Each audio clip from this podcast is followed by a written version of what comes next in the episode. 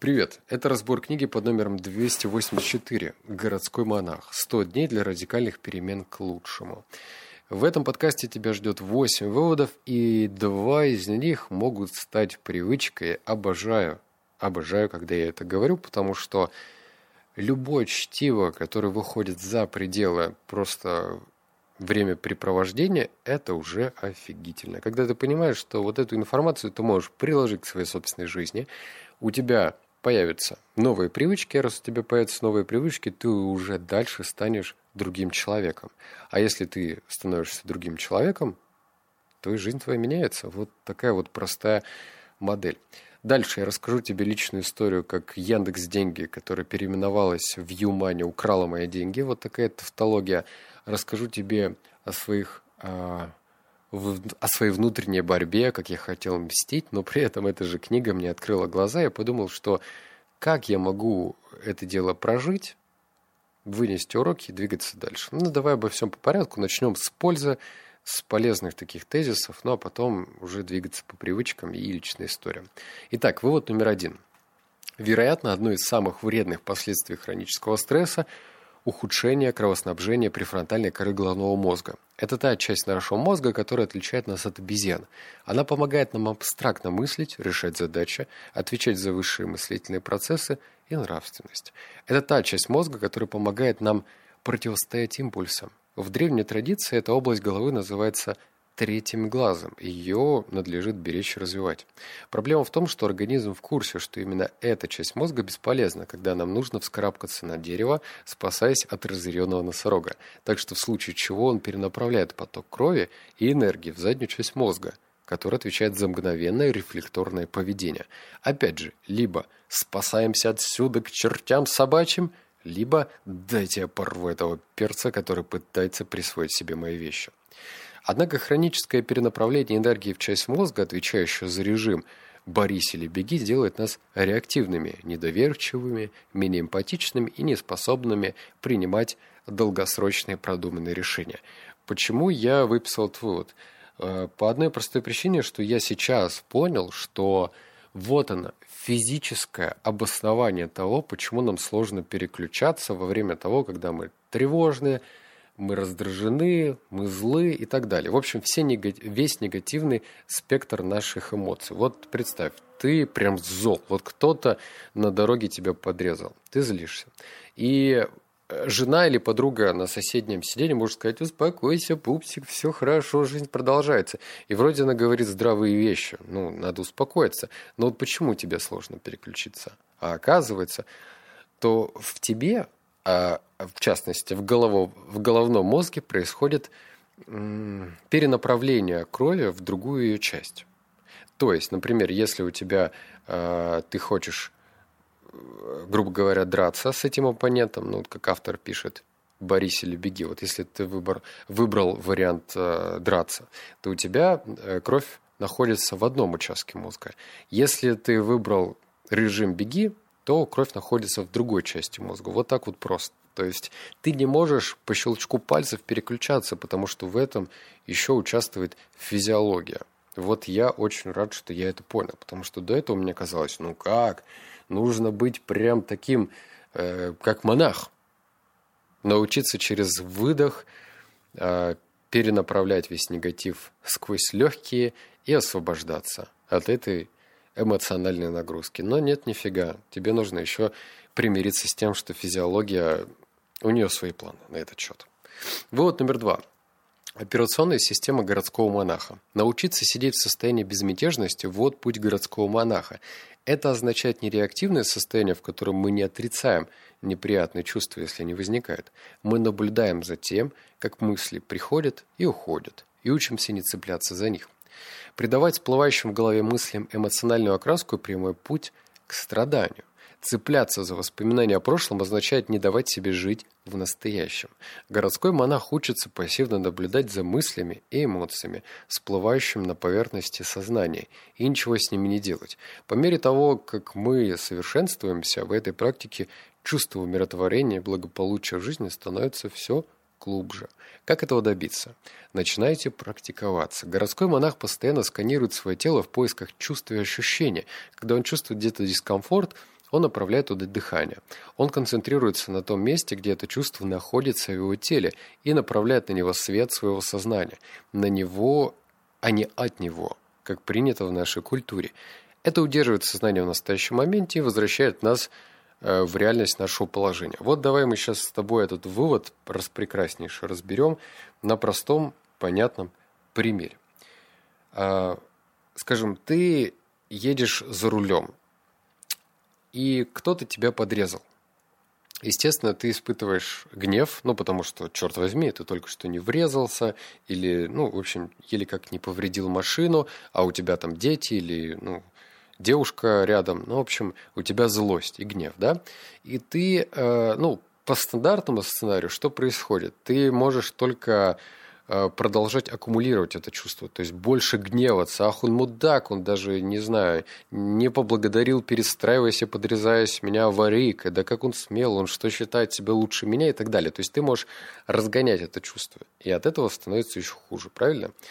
Потом, конечно, ты это отпустишь, но сначала ты будешь беситься из-за этого. А городской монах хочет делать следующее. То есть, во-первых, не придавать эмоциональной окраске свой негатив. Вот не надо Э, ну, разгонять дальше. Ты должен прочувствовать, где в теле ты чувствуешь эту реакцию. То есть, если ты бесишься, то где это чувство в теле, вот где это бесящее чувство находится у тебя в теле? В животе, в грудной клетке, вот где? Если ты обнаруживаешь э, вот это чувство в грудной клетке, то ты направляешь свое дыхание в грудную клетку.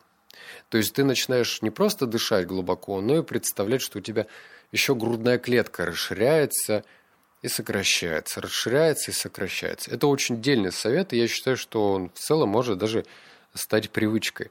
Конечно, сложно об этом вспоминать в такие негативные эмоции. Но вот серьезно, если тебе кто-то рядом не напомнит, то, пожалуй, да, это можно. А если ты будешь ехать в одиночестве, то ну, ну сложно. Это вот как говорится, что план боя у боксеров есть в голове только перед э, ударом в голову. Да? Дальше потом план почему-то перестает работать. Так и здесь. Мы сейчас можем быть очень умные в плане теории, но когда мы столкнемся с жесткой практикой и правдой, да, то почему-то жизнь может расставить э, как-то все иначе.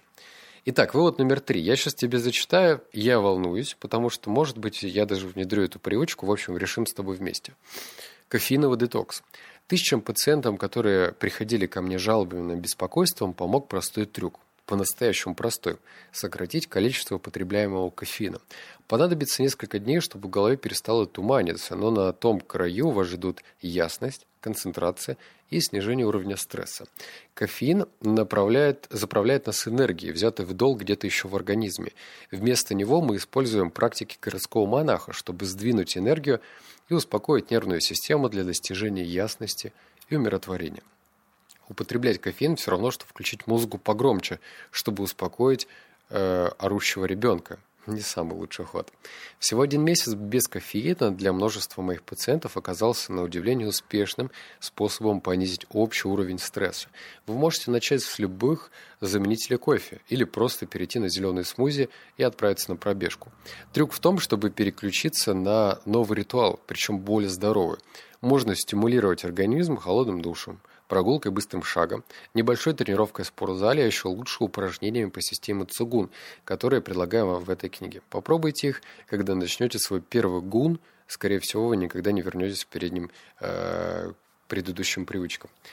Почему я сказал, что это дискомфортно? Потому что я чертовски люблю кофе. Я не считаю, что у меня зависимость, ну, в том плане, что я, когда нахожусь дома, не выхожу целенаправленно за кофе. То есть у меня нет такого бзика, вот, поеду в кофейню или пойду, у меня, кстати, под боком рядом кофейня неплохая.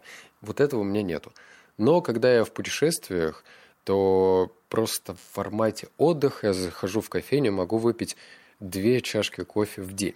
Почему меня этот вывод триггернул? Потому что э, я замечал, уровень тревожности почему-то повышается, вот особенно когда ты выпиваешь вторую чашку кофе. И я подумал, почему бы вообще не поэкспериментировать, пусть это звучит радикально, избавиться от этой своей кофейной привычки и посмотреть, что из этого получится. Это знаешь, как вот я сказал, что у меня нет зависимости, да? Но человек, который говорит... Человек, у которого зависимость, ему очень сложно признаться в том, что у него зависимость. Я-то, может, тебе уже и обоснование да, дал какое-то, но если я не могу легко месяц избавиться от этого, пожить без этого, значит, у меня зависимость. Так это и проверяется. То есть, если человек, курящий человек, говорит, что он вообще ну, может, э, собственно, без сигарет, и при этом сам нарушает э, свое «может», на следующий день делая затяжку, то значит у него зависимость. Это логично. То есть, да, у меня нет зависимости, просто ну, хочется. Как-то вот день располагает, что-то вот как-то серо на улице, пойду-ка я затянусь. И вроде он это обосновывает тем, что время такое, вообще у меня зависимости нет, но это и есть зависимость, она просто маскируется. У нас мозг так устроен, что нам очень сложно взглянуть правде в глаза и понять эти простые, очевидные вещи. А вот со стороны, со стороны виднее. Так что давай, знаешь, мы с тобой что подумаем. А если ты хочешь, чтобы я поучаствовал формате такого экспериментального кролика и на себе проверит месяц без кофеина, давай наберем 500 комментариев, если ты хочешь. Я потом сделаю из этого отдельную привычку и расскажу, как изменилось мое тело, насколько стали чище мои мысли и, в общем, поделюсь с тобой. Сам проверю на собственной шкуре. Вот номер четыре. Активное сканирование сознания. Установка новой, новой ментальной операционной системы – ключ к базовой буддийской медитации. Но здесь я пишу о ней, потому что вам не требуются никакие цветастые выражения, чтобы сделать дело. Просто приучитесь сканировать свое сознание при помощи простейшего вопроса. Что я делаю прямо сейчас? Неважно, каким будет ответ, просто перестаньте это делать и расслабьтесь. Это упражнение направлено на то, чтобы ваш ум тренировался отвыкать постоянно делать и учился просто быть, что для него куда более здоровое состояние. По мере развития практики вы обнаружите, что почти каждый раз, как вы задаетесь этим вопросом, вы занимаетесь какой-то ерундой. Например, ответ может быть таким. Я нервничал, думая о том, что случится, если моя жена задержится в спортзале, и я опоздаю на работу. Учитесь регулярно сканировать свою голову и проверять, что вы делаете. Не злитесь на себя за шум в голове. Он есть у всех, даже у Далай-ламы. Разница между мастером и обычным человеком в том, что мастер учится наблюдать этот шум, но не реагировать на него. Вы заметили его, а теперь пусть он уходит. Не втягивайтесь в него. Как только вы поймали себя на том, что вас затянуло воронку мысли, просто признайте, что это происходит, и перестаньте делать то, что, мы, что вы мысленно делаете. Это затягивание может проявляться в форме неуправляемых мыслей, беспокойства, неусидчивости, скуки или других вещей, которые отвлекают вас от настоящего момента. Вот это, я спойлерну, уже стало моей привычкой. Офигительная штука. Вот прям рекомендации 10 уровня. Нет, сотого уровня я передумал. Почему? Потому что она, во-первых, простая. Этот вопрос, его даже легко запомнить, что я делаю прямо сейчас. И мне нравится, что здесь нет правильного ответа. Ну, то есть, если тебе кажется, что... Нет, если у тебя синдром отличника, и тебе нужно подобрать правильный ответ на этот вопрос, то его, увы, нет. То есть здесь просто нужно даже не задумываться над ответом, потому что любой ответ неправильный. Тебе нужно его отбросить и просто быть. Ты должен зафиксировать, что да, ты где-то мыслями либо в будущем, либо в прошлом. А это неправильно. Ну, то есть не то, что правильно. Мы же живем для чего? Для развития, да, если у тебя есть какие-то цели в жизни. И вот этот вопрос позволит тебе развиваться. Вот я ловил себя на мысли, что я, например, мусолю какую-то негативную ситуацию. А ее, пожалуй, уже должно, нужно было отпустить, чтобы жить дальше. А она меня, как знаешь, как наручники приковала, приковала к батарее ногу и не давала мне вообще двинуться дальше. А я муссировал, муссировал. Я задавался этим вопросом, наручники мы открывались, и дальше я шел проще, значительно легче. Так что прям рекомендую это сделать. Вывод номер пять. Мы состоим из бактерий, или мы и есть целая большая экосистема из миллионов бактерий. Это положило начало широкой дискуссии, и теперь некоторые очень умные люди смотрят на здоровье совершенно по-новому. Что если именно изничтожение дружественных бактерий привело к тому, что мы болеем больше. Убив все хорошие бактерии, мы освобождаем место для плохих. Оппортунистические колонии, которые селятся в нас и устраивают хаос. Вытравливая свою внутреннюю почву, мы убираем из игры хорошие бактерии и теряем способность держать удар. Оказывается, хорошие здоровье больше напоминает партнерство с природой, чем победу над ней.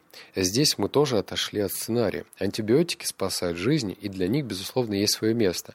Но безудержное злоупотребление этими лекарствами привело к тому, что мы систематически уничтожаем в своем организме и хороших, и плохих парней без разбору, и создаем обстановку, в которой вредные микроорганизмы начинают процветать. Добавьте к этому промышленным образом приготовленную и обработанную еду, кучу сахара и отсутствие контакта со здоровой почвой, и можно не удивляться, почему столько людей сегодня болеют. Секунду. Этот вывод тоже очень легко объясняет э, своеобразную метафору. Давай вот представим себе чашу весов.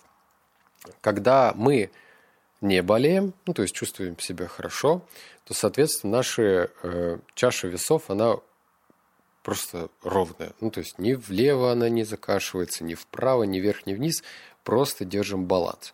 В то же время, когда мы заболеваем, вот как я сейчас, кто-то, может быть, услышал э, то, что я говорю в нос. Я приехал с ужасной стороны Индии, никогда больше туда не вернусь.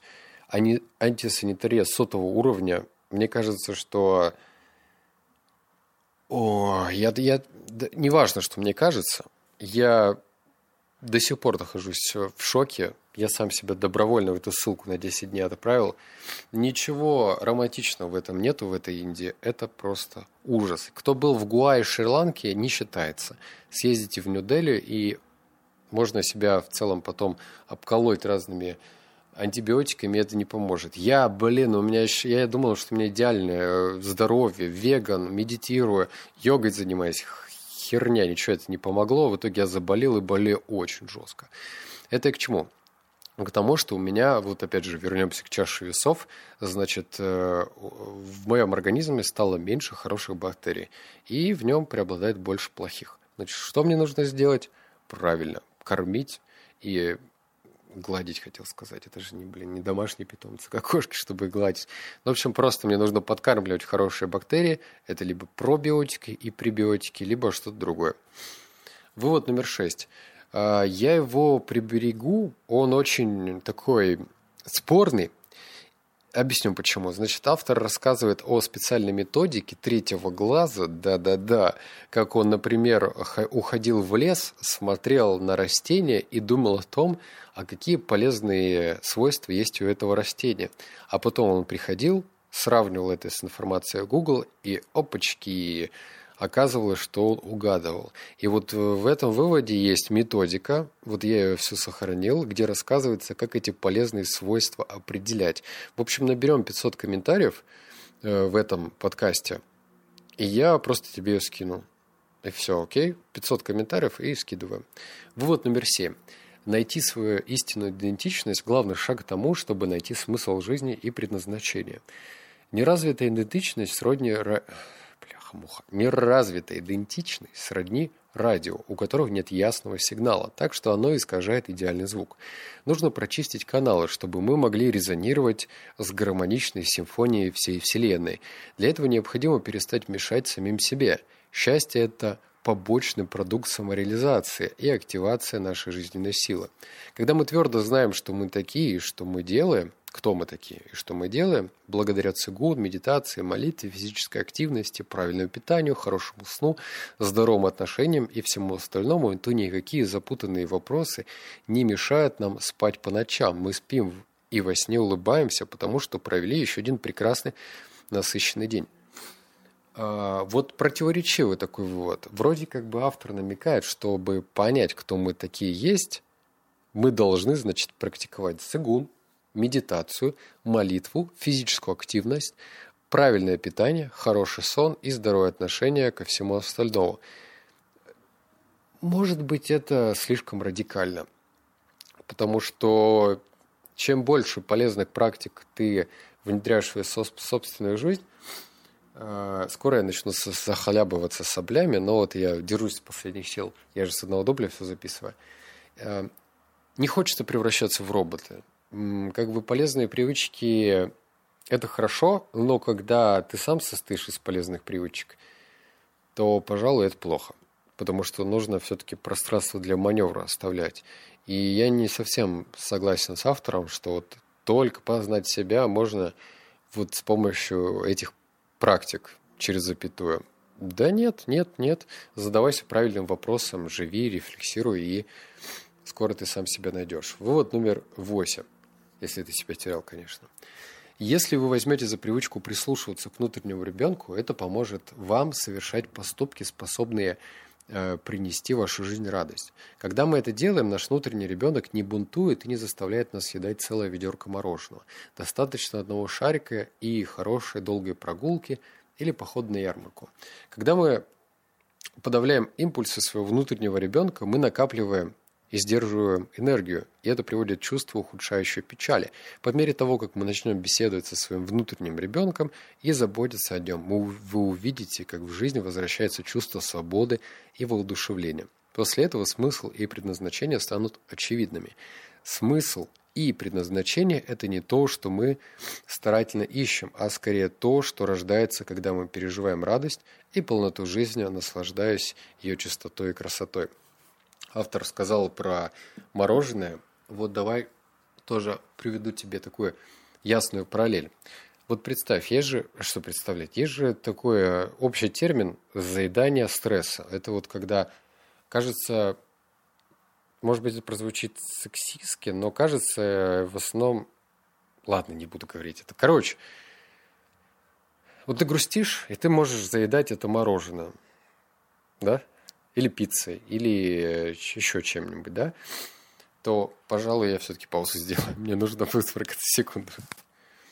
Да, эротичные паузы на посморкаться я давно не делал. Извините, но я все-таки человек. Так вот, э, продолжим. Э, если ты заедаешь свой стресс, неважно, полезным или не полезным, то, скорее всего, твой внутренний ребенок орет во все горло. Ну, пожалуйста, выслушай, выслушай меня, мне плохо. А ты вот э, предпочитаешь съесть четыре кругляшка мороженого вместо одного. И можно было, например, съесть один кругляшок и сказать, так, секунду, кажется, мне кто-то пытается что-то сказать, давай поговорим. И вот это «давай поговорим» приведет к тому, что внутренний ребенок скажет, э, хозяин, ну нет, не хозяин, большой человек, который управляет мной, может быть, мы занимаемся не тем, и вот это не то делает нас несчастными. Мы грустим и понимаем, что мы не используем свой талант, или мы вообще занимаемся той деятельностью, которая вредит другим людям, и такое бывает. Но, ну, в общем, этот внутренний диалог должен к чему-то допривести. Но если ты заедаешь, то, конечно, графинчики вырабатываются, и все вроде на первый взгляд кажется чики-пухи, все хорошо. Наелись, можно и поспать, да, вот я недавно видел по телевизору этот мультик. Поели, теперь можно и поспать. Поспали, теперь можно и поесть. Короче, выбор за тобой. Легче всего заедать, но посложнее входить в диалог с внутренним ребенком и пытаться с ним договориться. Так, теперь будет моя личная история, как, значит, меня Юмани обманули. У меня на кошелечке своем были деньги, и я прям погрустил. Погрустил от того, что там была уже такая немаленькая сумма. Как говорится, диалога у нас не получилось. Э, мы разговаривали с, технической поддержкой совершенно на разных языках. Мне твердили о том, что оказывается, я зарегистрировал свой кошелек примерно почти 4 года назад, и оказывается, это не я зарегистрировал этот кошелек. То есть от того, что у меня есть все доступы к моим устройствам, что я знаю все пароли, что у меня привязан телефон, почта, и я их никогда не менял, и они все на мне, они говорят, что этот кошелек принадлежит не мне, а другому человеку, и что другой человек, которого я выдумал, должен должен с ними связаться и что-то им сказать. Но поскольку я этого человека выдумал, то это просто невозможно. В общем, звучит это весьма запутанно, но этой истории есть мораль. Если такие компании в сложное время для России делают такие финты ушами, ну и начинают, э, грубо говоря, грязную игру, то это повод присмотреться к этой компании повнимательнее. У этой же компании не только есть Юмани, да, который занимается деньгами, но и другие сервисы. Скажем, я уже давно не пользуюсь поисковиком Яндекс, потому что считаю это просто ужас для глаз. Эта компания пытается больше баннерной рекламы вставить, рассказать о трэш-новостях, чтобы вселить уровень тревоги. И я уже давно перешел на Google, что считаю более правильным решением. Тебе советую то же самое. И я вспомнил вот что. Что э, Оказывается, там работают далеко не самые умные люди. Я не говорю про всех, но они забывают, например, о таком пунктике, как LTV это то, что вот я, например, разгневанный покупатель, разгневанный пользователь этого сервиса, я вот рассказал на свою немаленькую аудиторию своей проблемы, и даже я один сам могу сделать так, что они на мне больше потеряют. Например, я принципиально удалю их э, Яндекс Такси и буду пользоваться конкурентами. А, я не буду пользоваться службами доставки э, там, продуктов этой компании. Я не буду пользоваться сервисами этой компании, потому что если с гнильцой в этом большом холдинге есть что-то одно, то, скорее всего, с гнильцой окажется что-то другое. Все очень просто и логично. Почему я сказал в самом начале, что эта книга мне помогла? Потому что у меня был план в каждом выпуске говорить, что, по моему субъективному мнению, Юмани мошенничают. Мне прям хотелось им насолить и говорить, вот какие они плохие в каждом выпуске.